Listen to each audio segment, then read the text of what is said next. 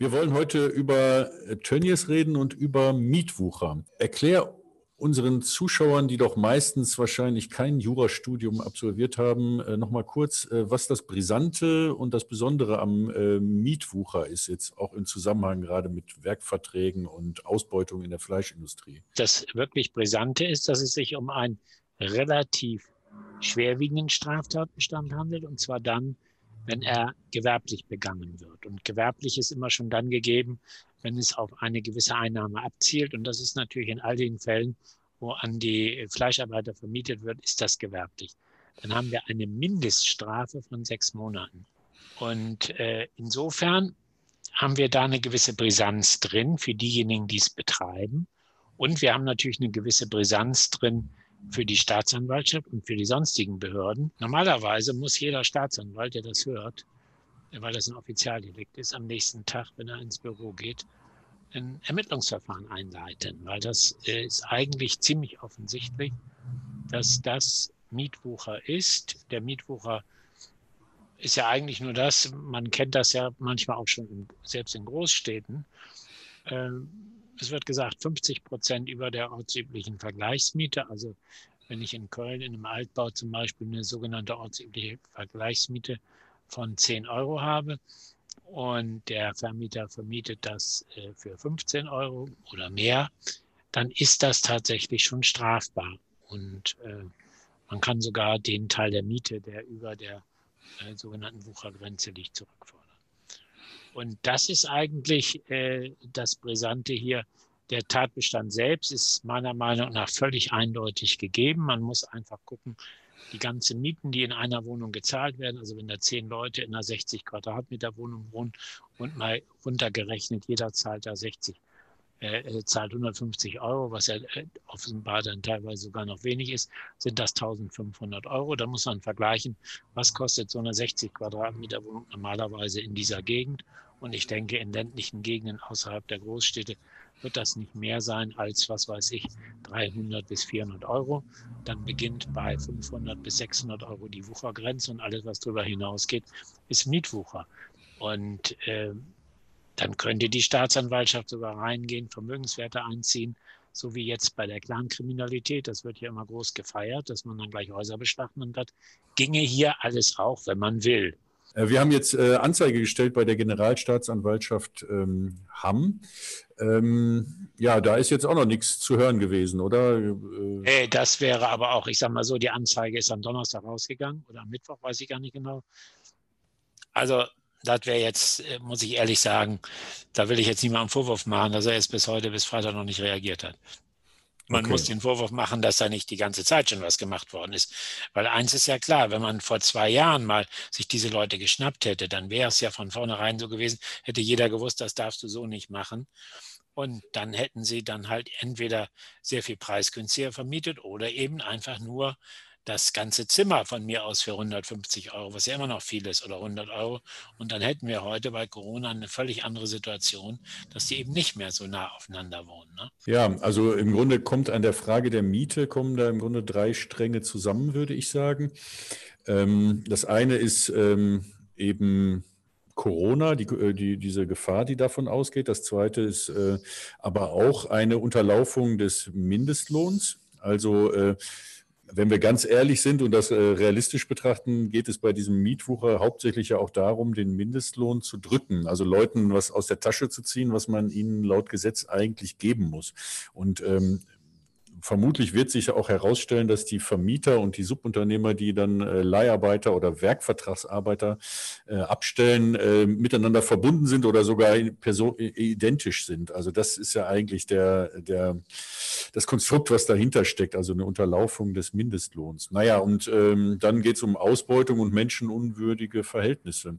Also äh, deshalb ist es ein zentrales äh, Anliegen von uns, jetzt diesen Mietwucher äh, weiter nach vorne zu schieben. Ich will vielleicht noch mal eine auf eine Ironie hinweisen, die die Geschichte mit dem Mindestlohn hat. Also es spricht in der Tat wohl einiges dafür, dass diese Mieten erst in diese Höhe geschnellt sind, nachdem dann der deutsche Mindestlohn gezahlt wurde. Ich glaube, es gab Zeiten, da musste der rumänische Mindestlohn gezahlt werden, weil die Firmen in Rumänien, die Werkvertragsfirmen in Rumänien ansässig waren.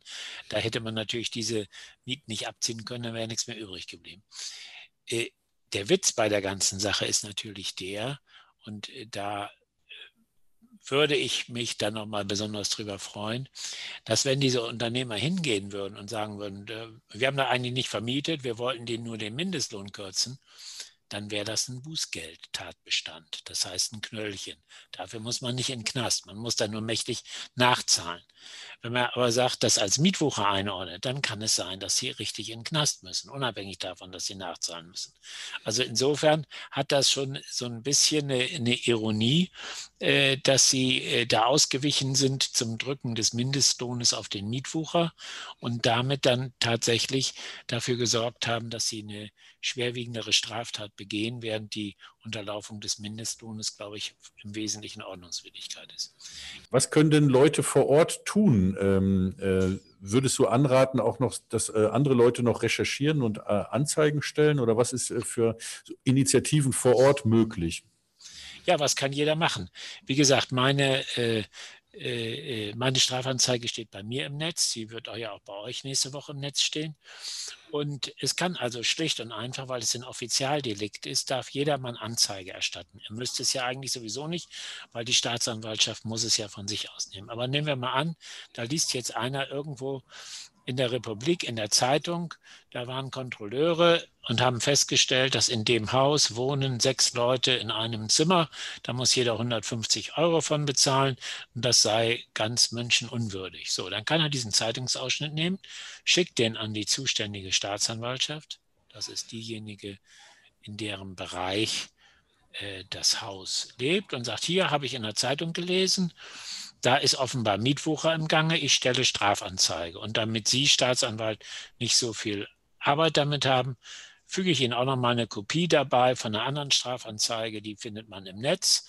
Und da stehen alle wichtigen juristischen Fragen schon geklärt drin, können Sie Ihrer Strafanzeige zugrunde legen. Also insofern kann ja jeder Bürger jederzeit äh, Strafanzeige erstatten, wenn ihm bekannt wird, dass es dort eben äh, eine Straftat gegeben hat. Ne? So wie dann auch mal Leute gegen Laschet Strafanzeige erstatten, weil er jetzt schon wieder äh, sich mit Reul ja die Hand gegeben hat, groß, ohne äh, den Mindestabstand einzuhalten. Ja, okay. Da gibt es dann auch wieder Leute, die dann sagen, da mache ich jetzt mal eine Strafanzeige. Okay, da, da, da, kommen wir ja dann schon fast in so eine Prozesshandelschiene rein. Aber ähm, um diesen Gedanken nochmal weiterzutreiben, wenn ich jetzt nach Weißenfels fahre und dort äh, mit äh, örtlichen Bekannten Wohnhäuser sehe und dann äh, sehe, dass da unglaublich viele Namen an der Klingel stehen und ungefähr abschätze, wie viele Wohnungen da wohl sind, würde das auch schon reichen. Ob die Staatsanwaltschaft dann anfängt zu ermitteln, das weiß ich nicht, wenn man sagt, also ich habe festgestellt, da ist ein Haus mit ganz vielen Namen an den Klingeln. Also man müsste wahrscheinlich schon äh, einen konkreten Anhaltspunkt dafür haben, dass man sagt, da sind, kann man von außen sehen, sechs Wohnungen, aber es stehen insgesamt 50 Namen unten. Das spricht dafür, dass es eine Sammelunterkunft ist. Und ich vermute mal, dass die auch viel zu viel bezahlen wenn man da keine konkreten Kenntnisse drüber hat, nicht mindestens einen, der einem erzählt, ich zahle 150 oder 200 oder 300 Euro für, den, äh, äh, für das Bett, dann ist natürlich schon ein gewisses Problem. Das muss man sehen. Ob mhm. dann die Staatsanwaltschaft tätig wird, weiß ich nicht. Kann, sie kann natürlich schon, aber es könnte auch sein, dass sie sagt, nee, das ist uns zu dürftig, diese allgemeinen Geschichten. Da es jetzt ein Offizialdelikt ist, ist ja damit zu rechnen, dass die jetzt langsam mal aus den Hufen kommen oder äh, wie kann man das dann zur Not noch äh, beschleunigen oder verstärken? Äh, was, was sind uns da für Rechtsmittel gegeben? Jetzt abgesehen von dem politischen Druck, der aber irgendwie in eine andere Richtung geht. Ne? Der politische Druck geht irgendwie nicht Richtung die Mieten äh, sind zu hoch oder Wuchermieten. Es geht auch nicht Richtung äh, Werkverträge sind Verarschung. Es ist eigentlich sind Scheinwerkverträge, sondern es geht jetzt jetzt äh, dahin, dummerweise, das Fleisch ist zu billig und wir müssen alle mehr fürs Fleisch zahlen oder so. Das ist jetzt leider so ein völlig behämmerter Dreh, den das nimmt. Also wir müssen da Druck machen in die Richtung. Aber was gibt es für juristische Möglichkeiten, da so eine Staatsanwaltschaft ein bisschen mehr Dampf zu machen? Na gut, also direkt gegenüber der Staatsanwaltschaft hat man ja keinen Anspruch, dass sie tätig werden.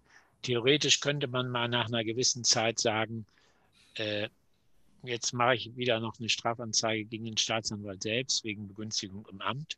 Ja, das ist nicht sehr beliebt. Was man natürlich theoretisch machen kann, wenn man von den Geschädigten Name, Anschriftvollmachten hat, dann können die natürlich auch selber die überhöhten Mieten im Wege eines Zivilverfahrens geltend machen. Und dann könnte man theoretisch, wenn es dann, und ich glaube, da sind die Mietgerichte würden das normalerweise sehr viel lockerer sehen als vielleicht ein Staatsanwalt. Die würden den Zurückzahlung verurteilen und dann hätte man schwarz auf weiß, dass da Mietwucher war.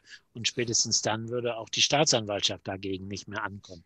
Ich finde es aber im Moment nicht angemessen, jetzt darüber zu spekulieren, was passiert, wenn das nicht richtig in die Gänge kommt. Sprechen wir noch kurz über diese Scheinwerkverträge. Wir hatten das in der vorherigen Sendung schon mit dir erörtert, aber äh, die Meldung ist leider, ist da nichts passiert bisher. Ne? Also wir gehen ja davon aus, dass äh, diese Werkverträge eigentlich ein Konstrukt sind zur Umgehung äh, der, der, Leiharbeit, also des Pay in der Leiharbeit. Äh, da passiert im Moment überhaupt nichts, oder sehe ich das äh, falsch? Also es ist zumindest nach außen hin weiß ich nichts davon. Wir haben auf die Anzeige, die wir erstattet haben, außer einer Mitteilung, äh, dass sie bearbeitet wird und der weiteren Mitteilung, die wohl leider, da kann ich auch nichts gegen machen, zutreffend ist, dass man uns keine Auskunft erteilen kann, weil im Bußgeldverfahren gibt es ja keine Parteien und auch keine Anzeigenerstatter wie im Strafverfahren. Deshalb wissen wir nicht, ob da was passiert. Was ganz klar ist, ist Folgendes meiner Meinung nach das ist sowohl bei der Leiharbeit wie bei den Preisen oder bei den äh, Einkommen der Arbeiter geht es im Grunde genommen der Sache nach um mehr, bei Werkverträgen zum Beispiel. Das heißt, jetzt im Moment ist die Aufregung groß, da soll durchgesetzt werden.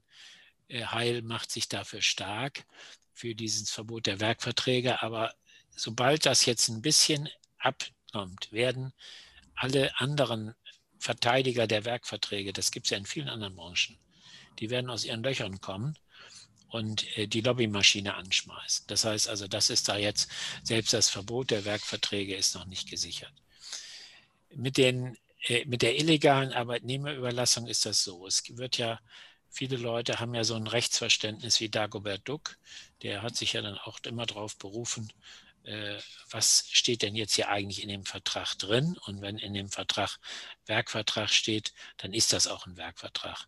Dem ist aber nicht so, sondern äh, ein Werkvertrag muss bestimmte Inhalte erfüllen. Also wenn Tönnies jetzt immer, ich will es mal auf die Spitze treiben, wenn es echte Werkverträge wären, so wie Laumann in seinem Bericht angedeutet hat, das heißt, es gibt einen Vertrag, wo drin steht, Unternehmer X verpflichtet sich innerhalb einer bestimmten Zeit so und so viel Schweinehälften äh, zu äh, oder so und so viel Schweine zu schlachten und dann in einzelne Teile aufzuteilen.